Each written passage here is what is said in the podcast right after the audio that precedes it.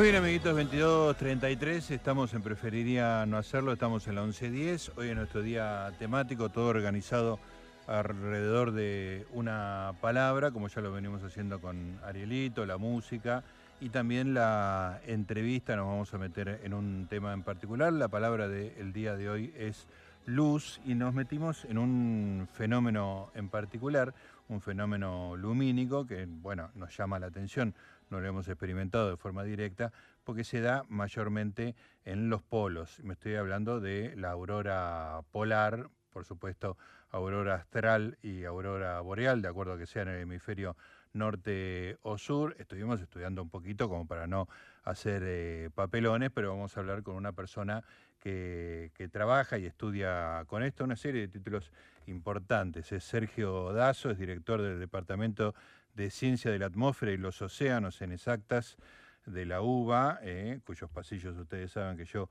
caminé, es eh, principal, investigador principal del CONICET en el Instituto de Astronomía y Física del Espacio, director del Laboratorio Argentino de Meteorología del Espacio. Me parece extraordinario que exista una disciplina que sea Meteorología del Espacio y según estuve viendo, eh, está en un, no en este momento creo, pero tiene una, un observatorio particular de todos estos fenómenos en la Antártida mismo. Así que tenemos muchas cosas para hablar relacionadas con la luz con Sergio Dazo. Sergio, ¿cómo te va? Gustavo Noriga te saluda. Hola, ¿qué tal, Gustavo? ¿Cómo están? Ante todo, muchas gracias por invitarme a participar en, en, el programa. No, por favor, gracias a vos. Una noche de miércoles y vos estás acá acompañándonos. ¿Estás en Buenos Aires, Sergio?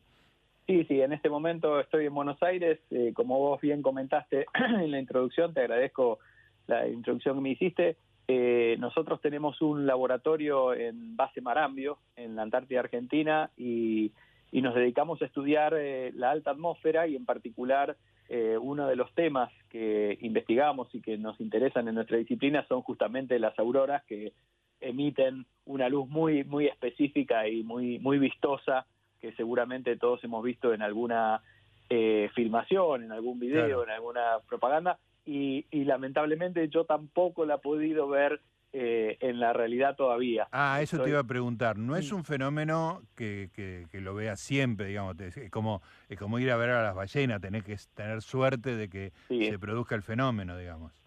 Sí, exactamente. Tenés que tener incluso más suerte que con las ballenas, porque claro. las ballenas tenés más ciclo. o menos una, claro, unos meses que tenés bastante chance de que en esa, en ese, en ese tiempo aparezcan.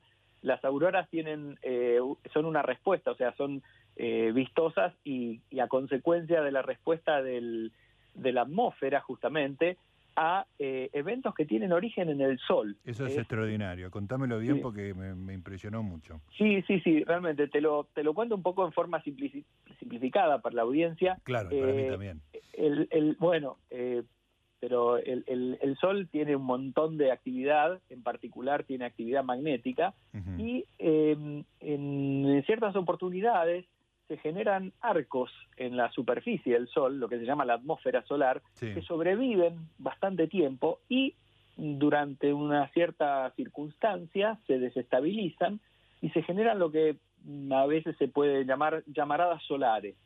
Eh, y se expulsan lo que se llaman nubes magnéticas interplanetarias, porque viajan por el medio interplanetario desde el Sol hacia el espacio exterior. Sí, sí en cualquier Incluso, dirección, digamos. En cualquier dirección, claro. exactamente. Pero si estas eh, nubes magnéticas se expulsan desde el Sol en una dirección en la cual en ese momento está la Tierra, claro. eh, aviso que tardan entre uno y tres días dependiendo la intensidad con que se emiten, o sea que tenemos tiempo de dar ciertas alertas, de hecho hay todo un sistema de eh, pronósticos de meteorología Ajá. del espacio. Qué genial.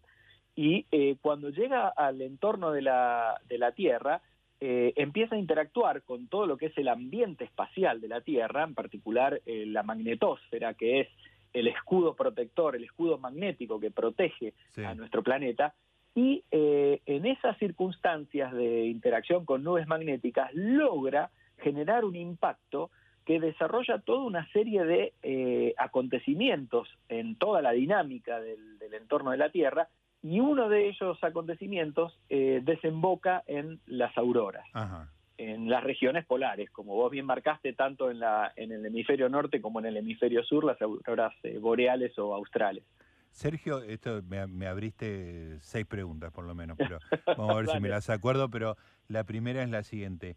¿Por qué este fenómeno se da, eh, si es un fenómeno, digamos, que viene del Sol, digamos, que ya es este, eh, una distancia y un tamaño este, que, hace que todo sea ridículamente pequeño, este, ¿por qué se produce en los polos, digamos? ¿Tiene que ver con la carga magnética de la Tierra?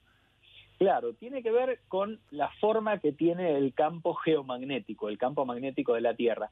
El campo magnético de la Tierra es parecido al campo magnético que genera un gran imán. Eh, es como si hubiera un gran imán eh, cerca del centro de la Tierra, por hacerlo muy simplificado, ¿verdad? Y entonces eh, esas líneas de campo eh, eh, son, si, si dispersáramos brújulas por todo el espacio, las brújulas se alinearían paralelas a la línea de campo, y entonces si uno conecta todas esas brújulas desde, el, norte al sur, imaginemos las brújulas como si fueran flechitas, uno dibujaría las líneas de campo. Esa línea de campo entonces eh, salen de un polo y llegan al otro y abrazan a la Tierra. Y entonces, cuando esta eh, nube de plasma, que el plasma es, eh, es un estado de la materia cuando la temperatura es muy alta, y, un átomo, por ejemplo, como lo conocemos nosotros, un, átomo es neutro, esas temperaturas tan altas hacen que en un estado de plasma aparezcan las cargas positivas y negativas del átomo, es decir, los electrones y los núcleos separados, y entonces estas partículas responden a cómo es el campo geomagnético, es decir, no pueden viajar en línea recta como, como ocurriría con una partícula que uno lanza eh, sin interactuar con, ninguna otra cosa, sino que se desvían y prefieren viajar alineados a esa línea de campo. perfecto. Y entonces, como prefieren ir alineados a esa línea de campo, en vez de penetrar por el ecuador a la superficie de la Tierra, prefieren eh, lograr acercarse a la superficie de la Tierra. Algunas partículas mm, se quedan en, el, en, la atmósfera y no logran llegar, pero en la atmósfera lo hacen en las regiones polares. Y cuando van eh, eh, descendiendo, esas, lo que se llaman precipitación de partículas en estas regiones polares, se encuentran con átomos de la atmósfera y estas partículas energéticas, que algunas son de origen del viento solar, otras en realidad son internas, pero que también desarrollan esa dinámica por culpa de esa patada o esa, ese sacudón que le da la llegada de esa nube magnética desde el Sol hasta el entorno de la Tierra, esas partículas cuando van bajando se encuentran con la, con la atmósfera, con, el material de la atmósfera, y logran una interacción que hace que eh, la atmósfera, las partículas ahora de la atmósfera, eh, se eh, reciban eh, ese choque con estas partículas energéticas, reciban esa energía, se carguen de energía y cuando se desinflan y liberan esa energía lo hacen en forma de luz, como es el título y la palabra. La, palabra que, que, vos mencionaste justamente de este programa. Entonces, esa luz que se relaja de esa energía extra que tenían esas partículas atmosféricas, la liberan en determinados colores muy específicos, porque la luz tiene esa característica que el color está asociado con la longitud de onda y con la energía, y entonces esa luz, que es en color específico, eh, es la que nosotros visualizamos como esas auroras tan bonitas. Suele ser medio verdoso, ¿no? Sí, hay de diferentes colores, porque dependiente, con, dependiente eh, de qué partícula es a la que se encuentra en esta precipitación que, decaen, eh, se encuentran con oxígeno, se encuentran con nitrógeno o con alguna otra eh, molécula, es el color que algunas son verdosas, por ejemplo. Dependiendo de qué tipo de partículas, uno puede distinguir qué partícula originó la aurora mirando el color, por ejemplo. Así Em, Sergio, em, vos decías eh, estas llamaradas que salen del sol. Eh, e, esto es un fenómeno que es totalmente separado y distinto de la radiación común solar, digamos, ¿no? Claro, sí, exactamente. El, el, sol permanentemente está emanando dos tipos de energía. La radiación solar, que es la que nosotros visualizamos y es la mayor eh, fuente de energía para nuestro planeta, que también es luz, eh, y por otro lado expulsa en forma permanente lo que se llama un viento solar, porque la atmósfera del Sol está fuera del equilibrio y se está escapando. El Sol está perdiendo permanentemente material. Mm. Y eso lo hace en forma permanente. Adicionalmente a esas dos formas, que son permanentes, eh, está eh, la eh, estructura en la corona del Sol que forma arcos muchas veces y que cuando se desestabilizan esos arcos es donde se producen los fenómenos transitorios y esas llamaradas solares que ocurren muy de vez en cuando. Y eso, eso no está ocurriendo todo el tiempo, eso ocurre muy de vez en cuando. Por eso es que las auroras hay que esperarlas como a las ballenas. Claro, eh, exactamente. Ahora, Sergio, vos este, este, esta nota de tristeza que nos pusiste que no no viste una aurora en, en in situ, tengo, ¿eh? digamos. Este, me, imagino que da como una melancolía, ¿no? Como el hombre que se dedica a eso en algún momento lo tiene que ver. Este, pero mm, la pregunta es la siguiente, eh, ¿qué tan habitual es el fenómeno y qué, qué tan posibilidad tenés de, como meteorólogo del espacio, preverlo? Y eso en realidad para ordenarme un poquito me lleva a una pregunta anterior que es, ¿cómo detectan ustedes esas tormentas solares, digamos? ¿Tienen alguna forma de decir, uy, está, está tormentoso en el sol? Sí, eh, es difícil eh, sacarle punta al lápiz. Es difícil hacer un pronóstico como en la meteorología tradicional. Vos no podés decir va a granizar a las 4.05 en eh, Palermo. Eso no lo podés decir. Entonces, vos podés decir va a llover en algún momento durante el día de mañana. Y bueno, en la meteorología del espacio es parecido. Vos podés, con instrumentación que está enfocándole al sol, eh, todo el tiempo. Muchas veces son instrumentos en satélites, a veces son observatorios o redes de observatorios en la superficie de la Tierra, porque como la superficie de la Tierra o la Tierra como un todo rota, no siempre está mirando el sol. Entonces, por eso se necesita. Alguien está mirando el sol. claro, pero es de día.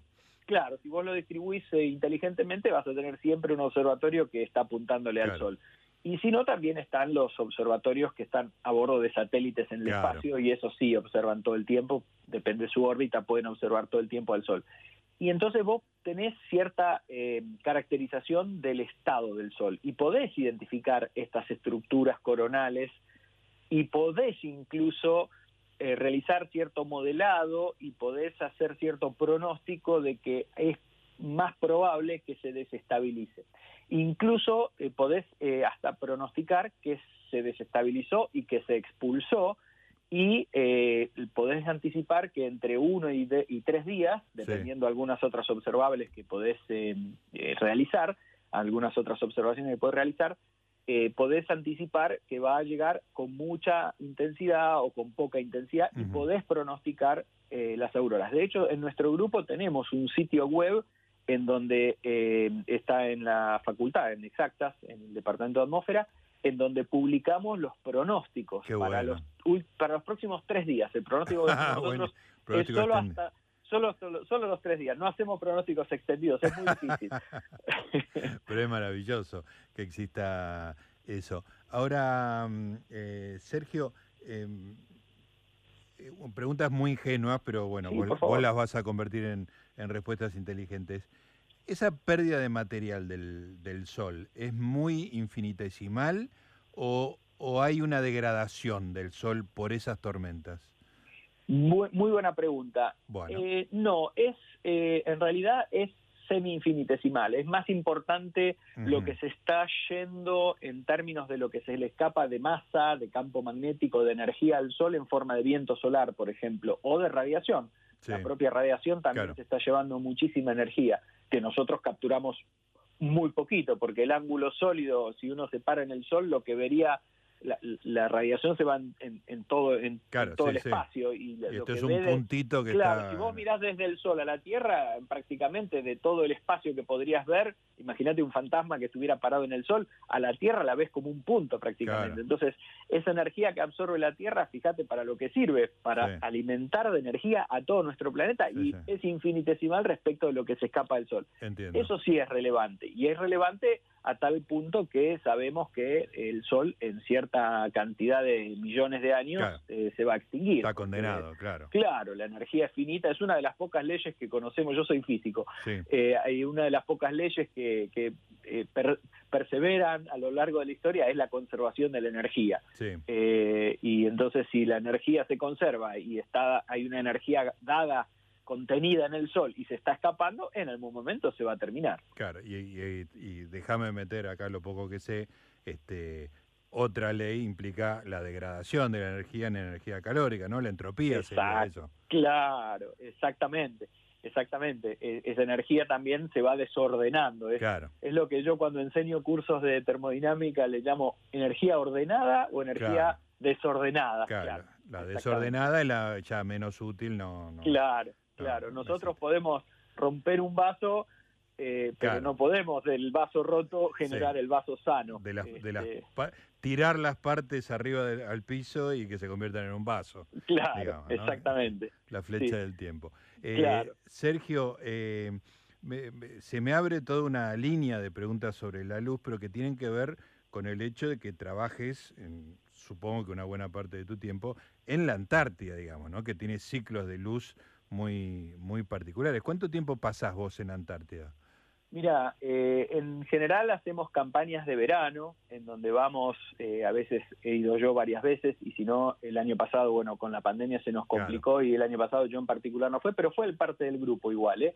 eh siempre vamos, este, nos vamos turnando y siempre alguien para hacer todos los trabajos que tenemos que hacer para mantener nuestro laboratorio eh, estamos yendo. Y vamos básicamente entre dos, tres, cuatro meses en el periodo de verano, que son las campañas científicas que organiza la República Argentina a partir de eh, los proyectos y, el programa del Instituto Antártico Argentino, que colabora con nuestra institución científica, el IAFE y el, Departamento de Atmósfera también participo en el departamento de física y en exactas. Y eh, básicamente eh, una de las novedades más interesantes que tiene es la duración del día. Claro, eso, eso iba. La primera vez que fui, yo llegué en enero eh, y, claro, era prácticamente todo el día. O sea, nos íbamos a dormir a, las 12 de la noche, era de día. Y a, a, veces hemos tenido, o por trabajo, o porque quizá algún sábado a la noche uno se quedaba hasta más tarde y salíamos a ver a las 3 de la mañana y todavía veías, eh, eh, no veías el sol directo, pero veías... Estaba luminoso. Una, una, una luz, un, sí, este, ahora no me sale el término, pero es claro, es como una penumbra, una penumbra que no era noche cerrada, y, y, y, lo, y lo notable era que el lugar, eso también me llamó mucho la atención, el lugar en donde vos ves que se esconde el sol es muy parecido al lugar en donde sale el sol. claro. No es que sale de la otra De un lado y se va al otro, claro. claro. Eso también me llamó mucho la atención y es muy interesante desde el punto de vista humano ver ese tipo de, situaciones eh, eh, atípicas para lo que uno eh, vive. Psicológicamente es complicado porque si estás cuatro meses tenés que forzar el ciclo diario, digamos, ¿no? Sí, sí, sí. Las habitaciones estaban completamente cerradas, las ventanas con cobertores para poder simular en la noche cuando uno se iba a su habitación, porque sí, si no, eh, estás viendo luz todo el tiempo, exactamente. Sí, incluso fisiológico, no solo psicológicamente, fisiológicamente tiene un efecto eso también, ¿no? Claro, claro, claro. Sí, sí, sí. Es, eh, y bueno, yo en el invierno no he, no he ido nunca, eh, pero tiene la situación opuesta justamente. Que todo noche todo de noche y bueno, al faltar la luz también eh, se siente un poco de, nostalgia por, esa luz solar, ¿no? Ahora, si, si vas a pasar invierno, imagino que estarás, digamos, muchos meses, pues deberás pasar hasta llegar a la temporada de, hielo, no sé cómo, cómo será. Este, o también son campañas de tres, cuatro meses. Mira, en Marambio en general hay viajes todo el año. Ah. Eh, quizá la frecuencia de los vuelos es más baja, pero siempre hay, eh, por ejemplo, vuelos que eh, traen alimentos o, cualquier tipo de insumos que necesite, porque hay dotación permanente. Es una de las bases que tiene dotación permanente, la base Marambio. Y, y entonces prácticamente un vuelo por mes en el invierno existe. Eh, si bien no hay campañas científicas, de Ah. hecho las personas que están en la base son algunos pocos eh, científicos que trabajan eh, como invernantes para el Instituto Antártico y eh, están, por ejemplo, a cargo del mantenimiento Claro. de nuestros equipos en forma muy eh, sencilla. Claro. No son expertos en nuestro experimento, sino que eh, pasan eh, supervisando los instrumentos de otros proyectos también. Claro. Eh, y pero ellos tienen eh, que eh, alimentarse, incluso hasta pueden llegar a pedirle a sus familiares que le lleven algún chocolate o claro. alguna cosa privada que Claro. le alcanzan a las bases militares y, y se viaja, eh, por ejemplo, en el Hércules. Esa es otra de las eh, realmente cuestiones humanas interesantísimas que yo experimenté cuando tuve los viajes a la Antártida o cuando tengo los viajes a la Antártica, que, que es viajar eh, en, el, en el avión Hércules. La Sí. verdad que es, es, es una experiencia Impresionante. ¿no? impresionante. Claro. Sí, sí, sí, sí. sí. Eh, Sergio, ¿y cómo, cuál, cuál es tu futuro inmediato en términos de viaje? ¿Tenés programado un viaje a Antártida? Mira, este año nuevamente, yo en particular por cuestiones personales eh, no voy a no voy a viajar, pero de nuevo viaja mi equipo y el año que viene seguramente sí eh, vayamos a, a hacer el- la campaña y hacer una reforma.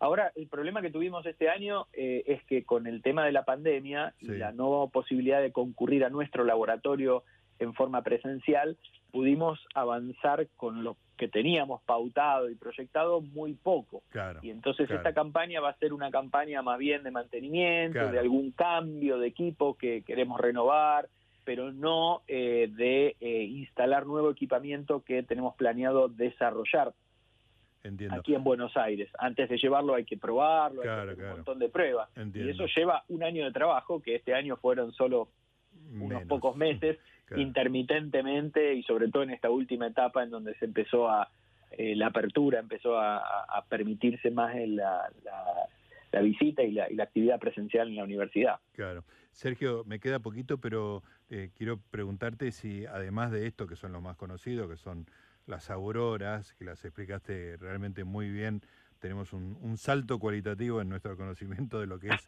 la aurora, si hay algún otro fenómeno lumínico así que sea menos común y que sea muy llamativo. Mira, eh, lumínico eh, no tanto, pero sí justamente uno de los eh, fenómenos que más eh, nos atrae en nuestros intereses como grupo, que son los rayos cósmicos. Eh, los rayos cósmicos son otro tipo de radiación, no radiación electromagnética, sino radiación de partículas. Y si bien se aparta de la luz, tiene bastante parecido con la luz, en el sentido de que son eh, entes que transportan energía en determinados montos específicos Sí. y eh, así como un fotón es Claro. un cuanto de luz que transporta energía, bueno, un protón eh, galáctico eh, transporta energía, información, así como nosotros cuando vemos la estrella o vemos una, eh, el cielo y vemos una, una galaxia, que vemos quizá, digamos, esas nebulosas que ves y que en realidad eso eh, es en definitiva una estructura Eh, astronómica que te trae el mensajero, que es la luz, también las eh, partículas, que muchas veces se llaman astropartículas, son mensajeros también de regiones lejanas de nuestro universo. Y en particular los rayos cósmicos galácticos son partículas energéticas, rayos cósmicos que tienen que atravesar todo el sistema solar Claro. llegan al campo ese geomagnético que te comentaba hace un rato, tienen que también viajar siendo influenciadas sus trayectorias por ese campo geomagnético y llegan principalmente a regiones polares. Ajá. Y nosotros ahí tenemos detectores del flujo de estas partículas cósmicas y podemos caracterizar cuántas de estas partículas y cuáles son las que eh, en algunas circunstancias vienen más, en algunas circunstancias vienen menos, y eh, es uno de los instrumentos que tenemos ahí en nuestra en nuestro laboratorio en base Marambio. Eh, eh, te- me- abriste otra curiosidad y no tengo tiempo, pero contestámelo de la forma más brutal eh, que puedas, porque vos me estás diciendo eh, que esto no, no viene del Sol, digamos, esto es, un- No, no, no. es una cosa que está en el... ¿De dónde, o sea, viaja por el espacio eternamente, por decirlo de alguna manera poética? Más o menos, Ajá. sí. O sea, vienen de lugares muy recónditos, en particular las energías que nosotros podemos medir y podemos hacer ciencia básica eh, el origen de estas partículas es galáctico, pero hay rayos cósmicos que vienen de otras galaxias también, son eh, extragalácticos.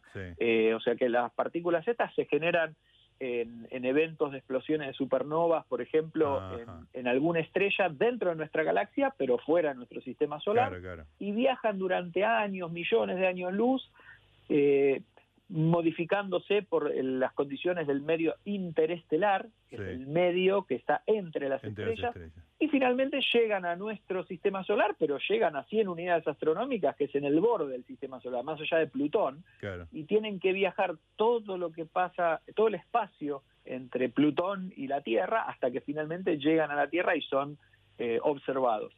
Eh, en vez de poner un telescopio y mirar una estrella, nosotros ponemos un detector de rayos cósmicos y miramos estas astropartículas, estos mensajeros que traen información de estos lugares tan lejanos de, nuestro universo. Sergio, fue un viaje maravilloso, te agradecemos muchísimo, fuiste súper amable y realmente muy claro con temas muy, muy interesantes. Gracias. Bueno, Gustavo, muchas gracias a ustedes, eh, que la pasen bien y muchas gracias por permitirme participar en el programa. Por favor, gracias a vos, un abrazo.